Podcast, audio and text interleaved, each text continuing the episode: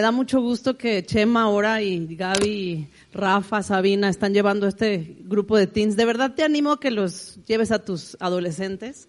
Creo que es un tiempo muy importante para que la juventud vuelva sus ojos a Jesús. Hay mucho, mucho por hacer.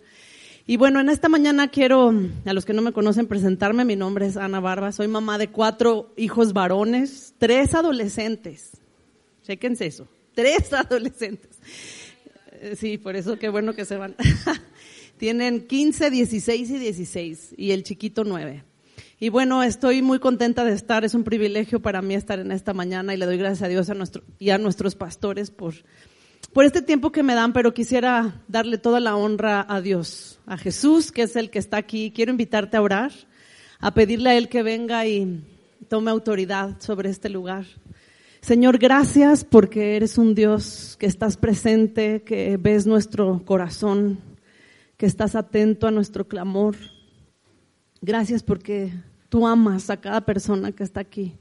Tú conoces su pasado, tú conoces su sentir, tú conoces sus luchas.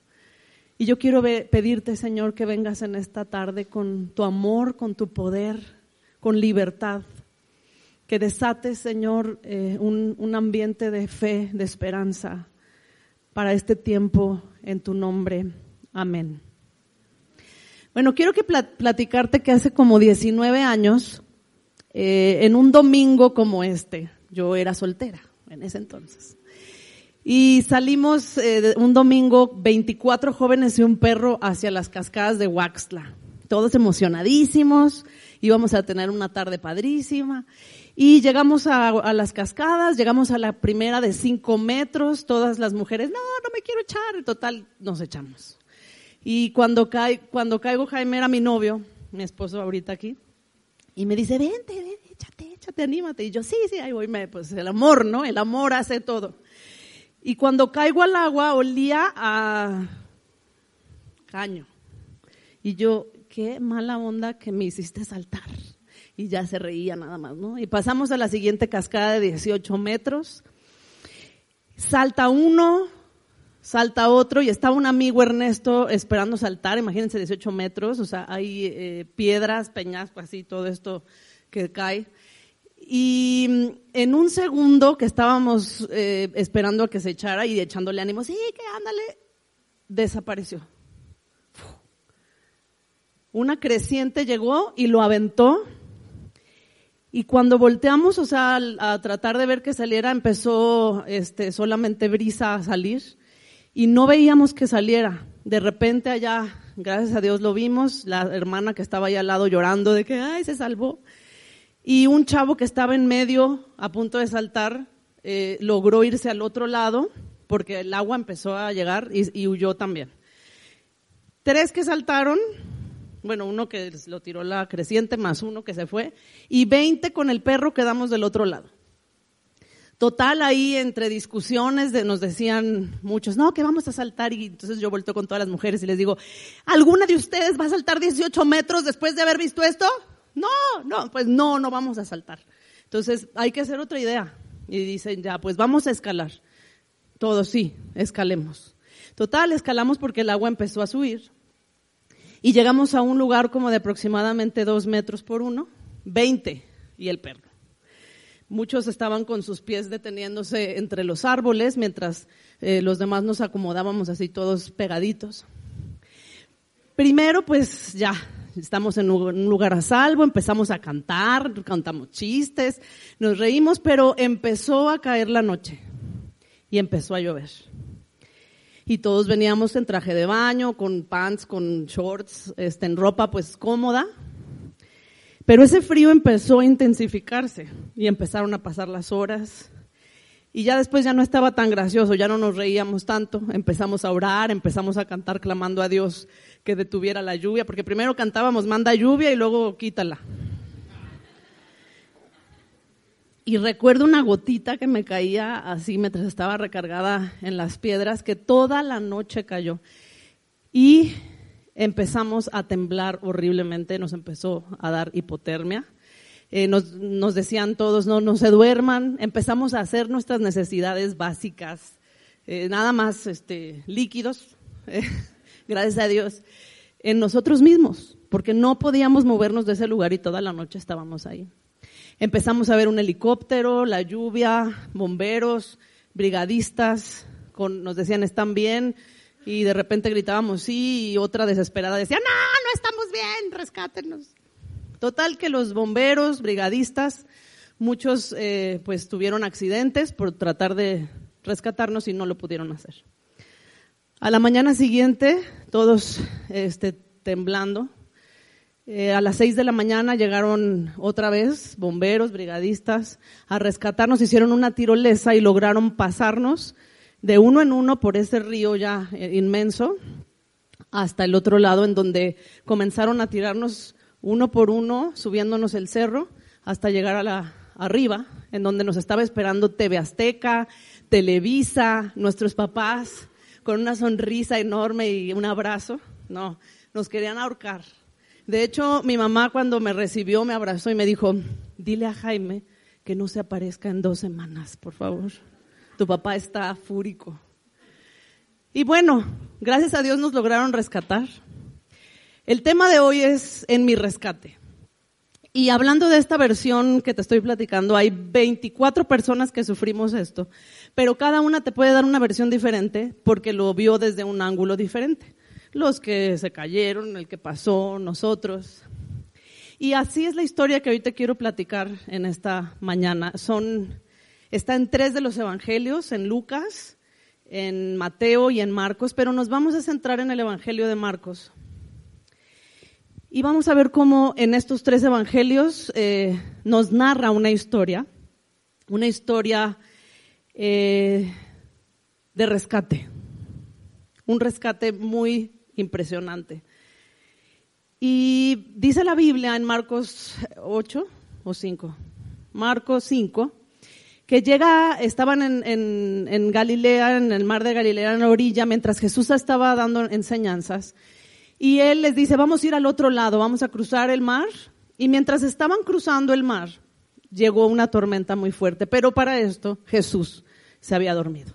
Y dice la Biblia que estaba con su almohada y todo así acostadito, mientras todos estaban aterrados por esta gran tormenta que había.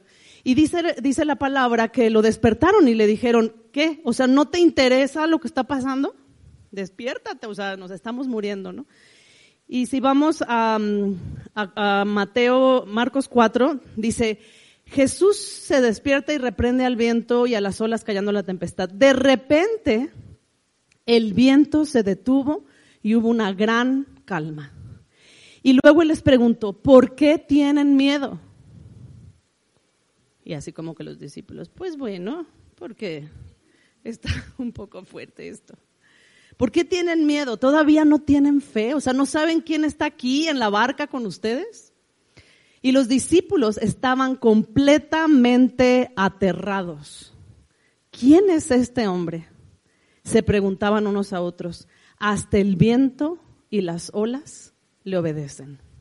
Entonces vemos cómo los discípulos estaban presenciando un momento en donde Jesús estaba tomando autoridad sobre los fenómenos naturales. El viento, el mar, las olas le obedecieron. Pero ahora no solo esto estaba pasando, sino que ahora iban a presenciar otro tipo de fenómenos, pero ahora unos fenómenos espirituales. Dice la palabra, entonces llegaron al otro lado del lago, a la región de los Gerasenos, en otras versiones dice Gadarenos. Cuando Jesús bajó de la barca, un hombre poseído, cuando Jesús, por un espíritu maligno, salió de entre las tumbas a su encuentro. Aquí hay otra versión que dice, enseguida vino a su encuentro de entre los sepulcros un hombre con un espíritu inmundo. Y si te vas a Mateo dice que era un endemoniado, tan violento que nadie podía pasar por esa zona. Les daba terror a las personas pasar cuando lo veían.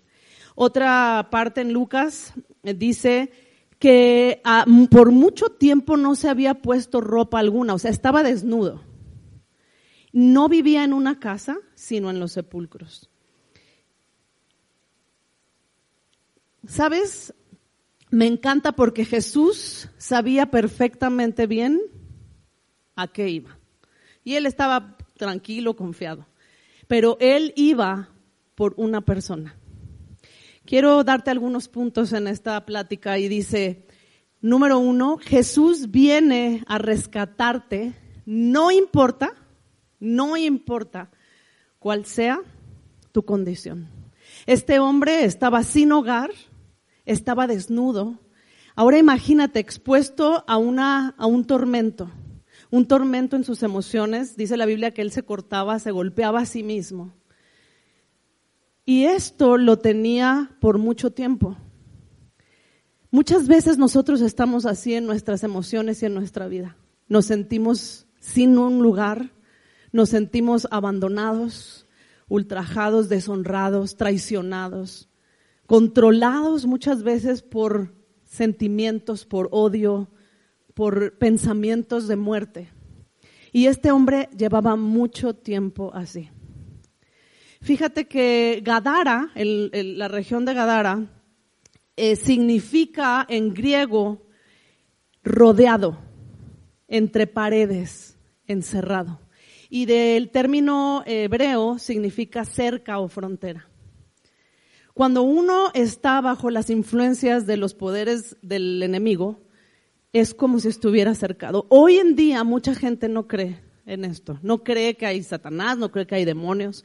Pero cuando tú has vivido momentos con personas que han estado poseídas o con personas que han vivido, están, han estado cerca de esto, te das cuenta que esto es un reino real, que no es juego, que no es mentira. Entonces este hombre vivía como un prisionero espiritual. Y cuando estás bajo el gobierno del enemigo, eso es lo que realmente vives, una locura. Tus pensamientos están de continuamente hacia la tristeza, hacia la muerte. Eso es lo que el enemigo está empezando a hacer en nuestra vida. Es lo que quiere hacer. Dice la Biblia que el, que el ladrón viene para matar, para robar, para destruir. Pero dice que Jesús ha venido para que tengamos vida.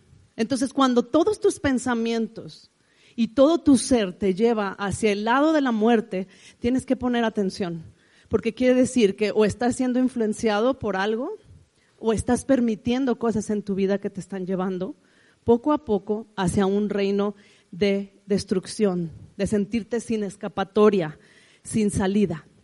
La palabra endemoniado o poseído viene del griego daimonizomai, que significa atormentado alguien que está bajo tortura.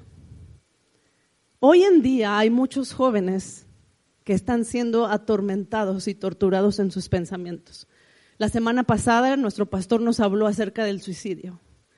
¿Cuántas veces, no solo jóvenes, aún nosotros mismos, por todas las circunstancias que hemos vivido, estamos bajo la influencia de pensamientos que solamente de continuo nos están diciendo, termina con tu vida?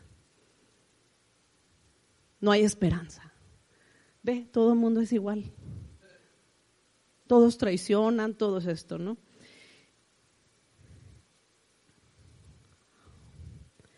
¿Cómo saber que el enemigo está operando en tu vida? Analiza tus pensamientos. Analiza cómo está tu vida, si está en libertad, si está en vida o si está dentro de un eh, dentro de una locura o tormento te sientes encerrado y sin escapatoria. Como te decía, Jesús viene a nuestra vida a rescatarnos, no importa cuál sea nuestra condición. Quiero leerte este versículo en Primera de Pedro que dice, pues ustedes saben que Dios pagó un rescate para salvarlos de la vida vacía que heredaron de sus antepasados. Jesús pagó un rescate para sacarte de la vida vacía. No fue pagado con oro ni plata, ni las cuales pierden su valor, sino que fue con la preciosa sangre de Cristo, el Cordero de Dios que no tiene pecado ni mancha. Hay una herramienta, hay una moneda, hay un rescate precioso que fue la vida de Jesús, su sangre en la cruz por ti. Tú ya no necesitas morir. Él murió por ti para rescatarte. Y vamos a adentrarnos ahora al punto número dos.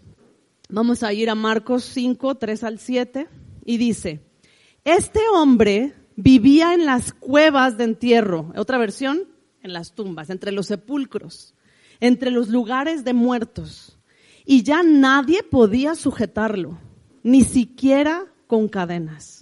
Siempre que lo ataban con cadenas y grilletes, lo cual lo hacían muy a menudo, él rompía las cadenas de sus muñecas y destrozaba los grilletes. El enemigo le hacía tener una fuerza sobrenatural. Nadie podía sujetarlo. No había nadie con suficiente fuerza para someterlo. Día y noche vagaba entre las cuevas donde enterraban a los muertos y por las colinas, aullando y cortándose con piedras afiladas.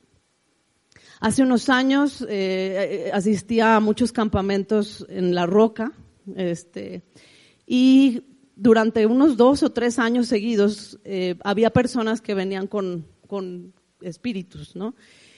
Y tú podías, yo me acuerdo que estábamos en una carrera y me tocó al lado de, de esta chava que había, o sea, todo el mundo ya, no, que es que ella estuvo poseída. Y ya entonces como que echabas el ojo, ¿no? Ay, ella es. Y le veías las manos y tenía, estaba llena de cortadas porque durante mucho tiempo ella intentaba, este, bueno, el mismo espíritu la hacía cortarse las venas.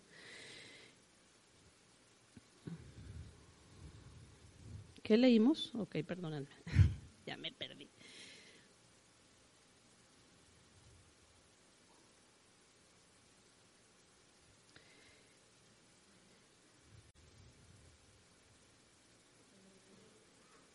Ya les leí la del rescate, entramos al punto 2. Ok. Entonces dice que hiriéndose con piedras, y cuando vio Jesús de lejos, cuando vio a Jesús de lejos, corrió y se postró delante de él, y gritando a gran voz, dijo, ¿qué tengo yo que ver contigo, Jesús, Hijo del Altísimo? Te imploro por Dios que no me atormentes. En otra versión le dice, te suplico porque no ha llegado mi tiempo. Sabes, el enemigo sabe que tiene un tiempo. Hay un juicio establecido para todas estas entidades para que sea su final. Pero aquí le estaba diciendo, te ruego que no me atormentes. Les decía en la mañana que me da risa, porque el enemigo se atormenta, ¿no? Y ahí lo trae, pero no me atormentes. O sea, pues, o sea, pues, si tú estás atormentando, déjate atormentar, ¿no? Pero no, el enemigo nada más quiere dañar, viene a matar y a destruir. Y él les dice que ha venido, o sea, que, no, que no quiere que venga antes del tiempo establecido. Siempre tenemos que saber que hay un final para el reino de las tinieblas. Pero mientras estamos aquí, tenemos que saber que Él es nuestro Dios y que Él viene en nuestro rescate. Vamos a ir a el segundo punto que dice, el reino de las tinieblas es incomodado y sometido cuando Jesús viene a nuestra vida. Siempre que Jesús viene a nuestra vida, el enemigo se, se va a postrar, pero también se va a incomodar. Cuando hablamos de este tipo de temas, yo sé que puede ser que en tu interior haya también hasta incomodidad. ¿Cómo que de ¿Por qué están hablando de eso? Satanás. No existe. Incomoda, porque el enemigo no quiere ser expuesto. Él sí quiere hacer su trabajo, pero no quiere que se hable de él. Y no vamos a estar hablando todo el tiempo de él, pero es necesario que sepas que hay un reino de las tinieblas que viene a querer matar y destruir. Ahora yo me pregunto, ¿qué fue lo que hizo este hombre que lo llevó a estar en esa condición? Porque las cosas no vienen de la noche a la mañana, ¿están de acuerdo? Hay un proceso. Hay un proceso de infidelidad primero es la llamada y que el, WhatsApp y que, ay, voy a googlear a mi ex en Facebook. Ay, no está nada mal. Le voy a mandar un mensajito para saludarlo. Y empezamos, ¿no? Coqueteando con ciertas cosas, pero que no me ve el marido. Y empezamos poquito a poco a hacer ciertas cosas. O, ay, bueno, vamos a la fiesta que tiene tantito un chocongo. Chocongo es un chocolatito así chiquito. Me lo echo y me divierto un rato. Pero sabes, esto es un proceso que va llevando hasta una atadura, en donde muchos jóvenes no pueden salir, en donde muchos ahora también se están quitando la vida por el vacío que quieren llenar, pero que no se puede cuando el reino de las tinieblas está actuando. ¿Y cómo saber qué es el reino de las tinieblas? Porque todo lo que nos lleva a desesperación, a tristeza y a muerte no es del reino de Dios. Entonces, cuando tú estás vacío, cuando te sientes solo, cuando te sientes deprimido, tienes que analizar quién es, cuál es el reino que está operando. Cuando estás pleno, cuando tienes esperanza, cuando tienes vida, cuando estás alegre, es porque algo estás haciendo bien. Y eso son frutos del reino de Dios. En cambio, los frutos del reino de muerte parecen muy bonitos, se ve muy padre el fruto, súper divertido, pero esos frutos te llevan a muerte. El reino de las tinieblas es incomodado y sometido. Entonces, este hombre de seguro empezó a, eh, hacer ciertas prácticas que lo llevaron hasta este lugar. Sabes, nuestro ADN no fue creado para que un espíritu y entidades espirituales y una influencia de parte del enemigo habite. Hace shock, hace cortocircuito. Cuando alguien está influenciado así, completamente es sacudido y su cuerpo sufre un cortocircuito porque tu cuerpo fue diseñado para que habite el Espíritu de Dios, el que trae libertad, el que trae paz, el que trae llenura, el que trae esperanza. Ahí podemos identificarlo. Pero quiero preguntarte, ¿en qué lugares te mueves? Pregúntate a ti mismo. ¿Cuáles son esos lugares que estoy rondando que sé que no me están trayendo vida. ¿Qué actividades practico? Porque generalmente hay actividades que las hacemos en lo secreto. Que nadie vea, que no vean mis papás, que no vea mi novio, que no vea mi esposo. ¿Qué ven tus ojos? ¿Qué escuchan tus oídos? ¿A qué estás abriendo puertas en tu interior, en tu espíritu, en tu ser y estás dejando que entren y hagan nido? ¿Cómo estás por dentro? ¿Seco o lleno de vida? ¿Qué te estás haciendo a ti mismo? ¿Qué te estás diciendo a ti mismo? Cuando tú analizas esto, puedes detectar qué reino está operando. Hace unos años eh, estaba yo en la iglesia bíblica y fue la primera iglesia en donde yo recibí a Jesús en mi corazón. Y recuerdo que el pastor no creía en todo esto de las posesiones demoníacas. Y un, o sea, creo que hasta un día lo dijo en el púlpito. Y a las semanas le llaman que había una persona que estaba poseída que necesitaban que fuera. Total, bueno, el señor Landis ya se alistó y, y pues oró y se levantó y dijo, pues vamos, vamos, porque él es de Estados Unidos, vamos. Y y nos platican el mismo señor que estuvo poseído y su esposa, que cuando el, este, llamaron a los pastores para que fueran, el señor comenzó a gritar, quiten esa luz, que no venga esa luz. Llegó el señor Landis, comenzó a predicar y este hombre fue liberado. El reino de las tinieblas se incomoda, no puede soportar, pero este hombre no fue de la noche a la mañana. Él comenzó a ir al centro de la ciudad por problemas económicos y empezó a hacerse limpias le pasaban el huevito, los este, romeritos, todo esto, las gallinas, y luego le empezaron a decir, mira, vas a hacer esto y vas a hacer esto, y mira, te vas a llevar este amuleto y vas a llevarte este santo y lo vas a poner abajo de... Y comenzó él a hacer ciertas prácticas hasta que completamente llegó un momento en que dice que su propia mano empezó a escribir y a decirle todo lo que tenía que empezar a hacer de prácticas y de sacrificios. Este hombre gracias a Dios fue liberado. Pero, ¿qué estamos practicando?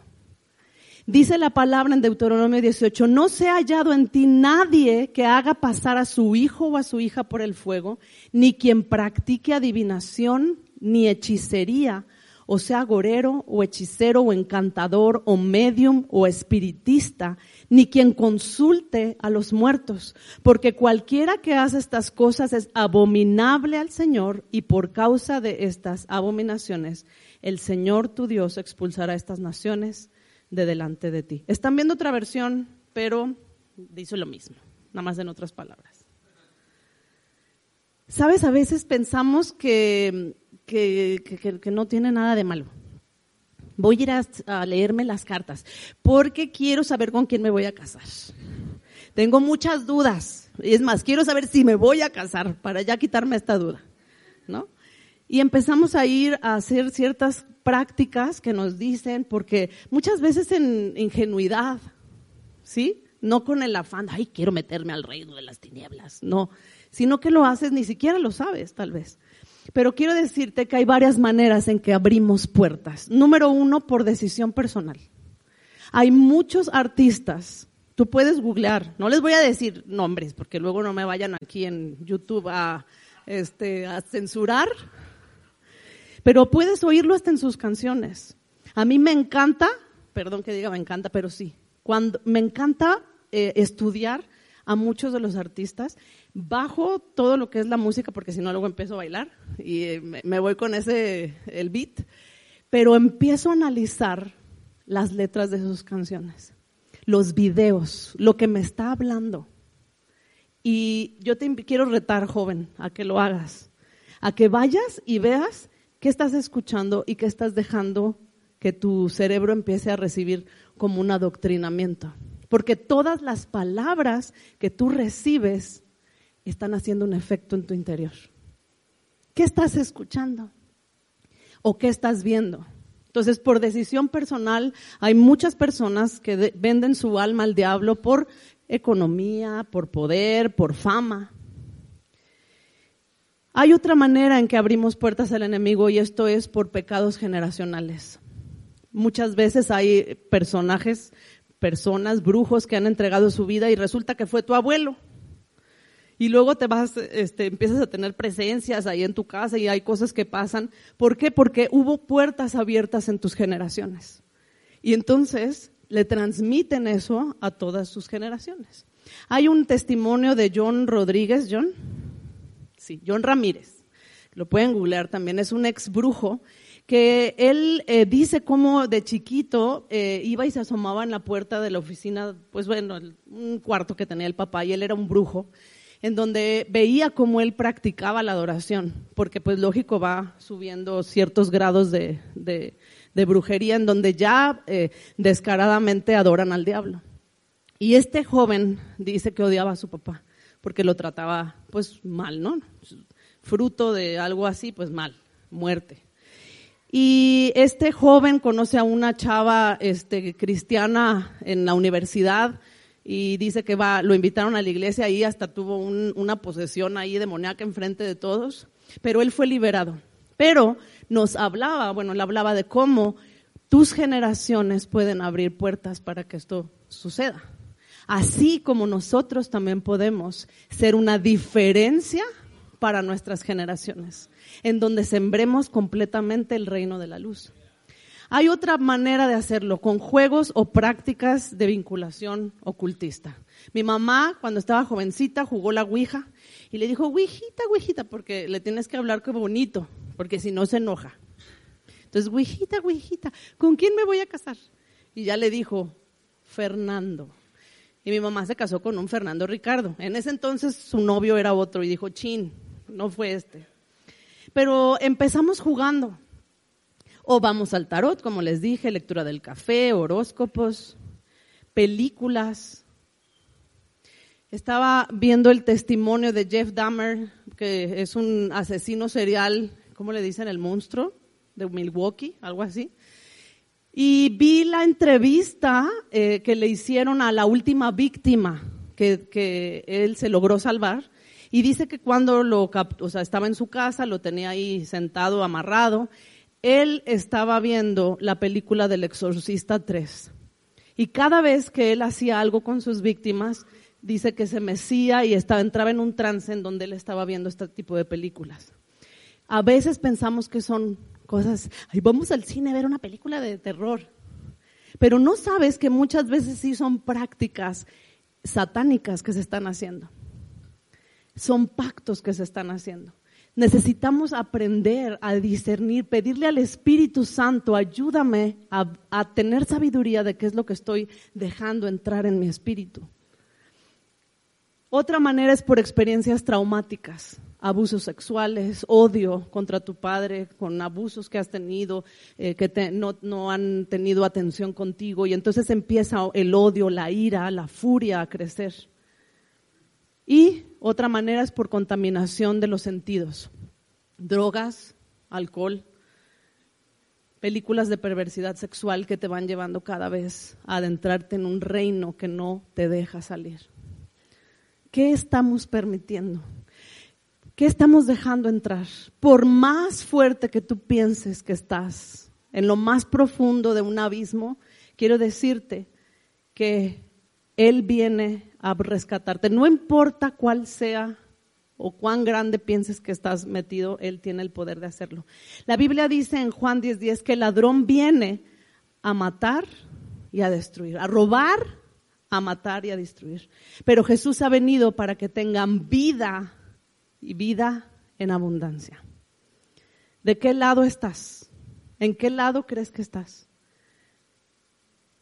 El reino de las tinieblas es incomodado, pero también sometido cuando Jesús irrumpe en nuestra vida. Vamos al punto número 3, en Marcos 5, 8 al 13. Acompáñame ahí en tu Biblia o con la pantalla. Dice, pues Jesús ya le había dicho al espíritu, sal de este hombre, espíritu maligno. Entonces Jesús le preguntó, ¿cómo te llamas? Y él contestó, me llamo Legión, porque somos muchos los que estamos dentro de este hombre. Entonces los espíritus malignos le suplicaron una y otra vez que no los enviara a un lugar lejano. Estoy tratando de leer la otra versión porque Sucedió, entonces, o sucedió que había una gran manada de cerdos alimentándose en una ladera cercana.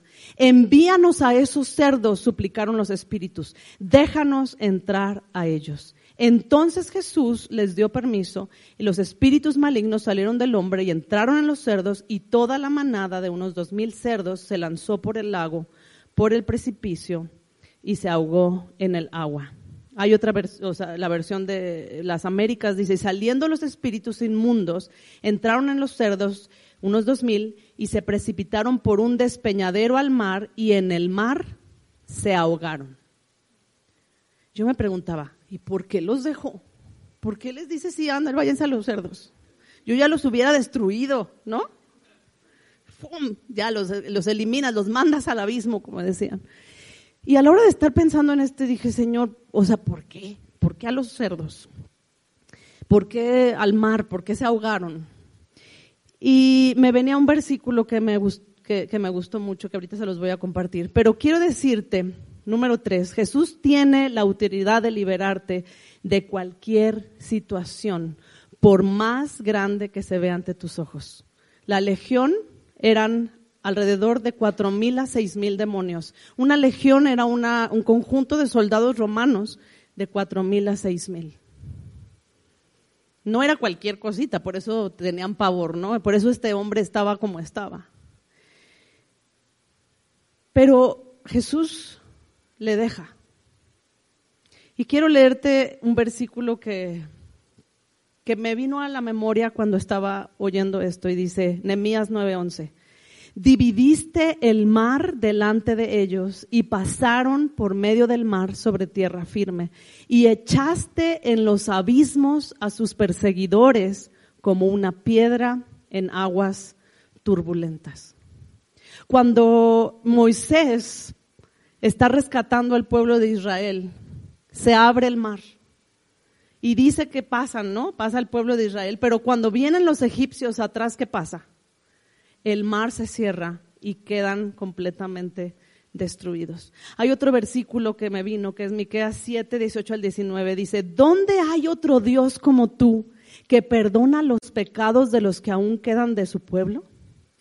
Pues tú no retienes para siempre el enojo contra tu pueblo, porque amas la misericordia y el perdón más que la cólera y el castigo.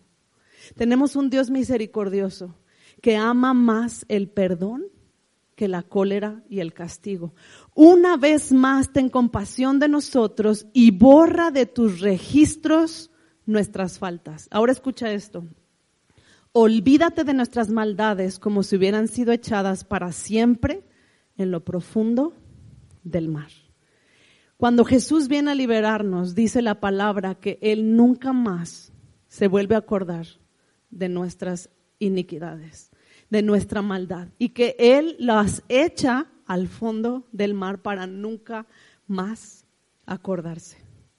No importa cuál sea la situación, Jesús tiene la autoridad para liberarte.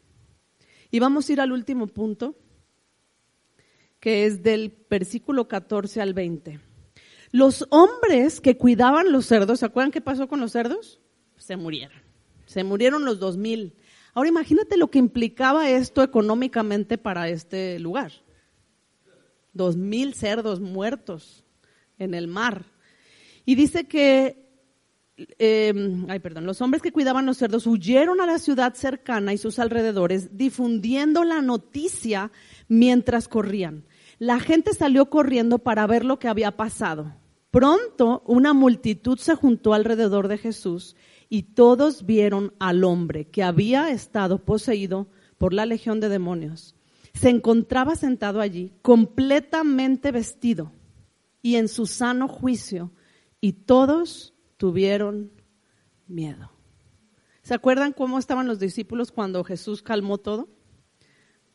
Pasmados, aterrados de que quién es este. ¿no? Todos tuvieron miedo.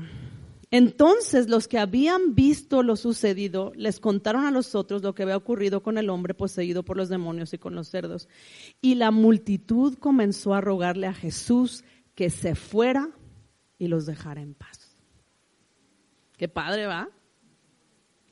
Somos bien agradecidos.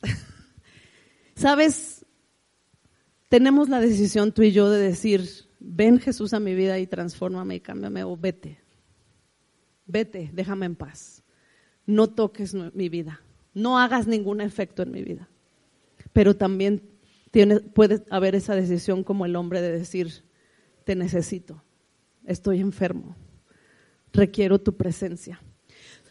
Y quiero decirte que mm, nuestra transformación o lo que Dios haga en tu vida puede hacer grandes cosas. El cuarto punto es, tu transformación es una proclamación del poder de Dios para que otros también puedan ser rescatados por Él. Y vamos a leer estos últimos versículos. Dice, Jesús entró de nuevo en la barca y regresó al otro lado del lago, donde una gran multitud se juntó alrededor de él en la orilla ay no, perdón, esto no es. es que le estoy tratando de leer en su versión. Lo voy a leer en la mía porque si no me voy a hacer aquí. Entonces les platicaba que estaba en su cabal juicio y al entrar él en la barca, el que había estado endemoniado le rogaba que lo dejara acompañarle. O sea, él se quería ir con los discípulos y con Jesús. O sea, imagínate esa transformación, claro que dices, no, no, no, o sea, ya, mi vida es tuya. Pero Jesús no se lo permitió, sino que le dijo, vete a tu casa, a los tuyos, y cuéntales cuán grandes cosas el Señor ha hecho por ti y cómo tuvo misericordia de ti. Y él se fue y empezó a proclamar en Decápolis cuán grandes cosas Jesús había hecho por él. Y todos se quedaban. Ay, perdón.